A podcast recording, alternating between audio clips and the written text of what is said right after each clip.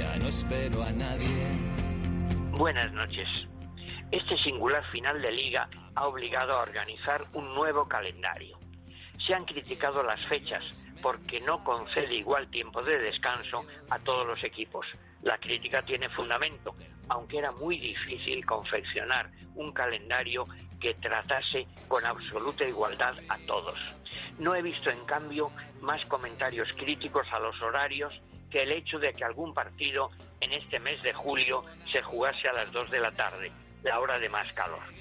No se ha comentado, en cambio, que en todas las jornadas, salvo la final, el partido que puede atraer a más espectadores se ha jugado siempre a las 10 de la noche, para terminar a las 12. Es decir, coincidiendo exactamente con la franja horaria de prime time, la más apetecida en la televisión.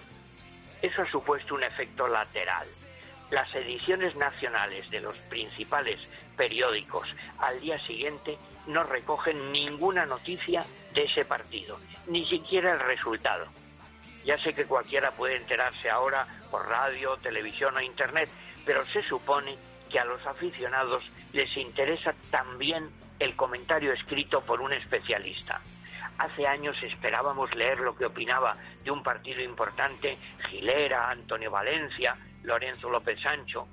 Ahora al cronista de fútbol de un periódico, por ejemplo a Hugues en ABC, lo puedo leer solo en la edición digital. No es un avance. Las distintas ediciones de los periódicos y los imperativos económicos obligan a que el cierre sea cada vez antes. Yo echo de menos leer en papel la crónica del partido que vi la noche anterior. Eso es malo para el fútbol y también malo para el periodismo.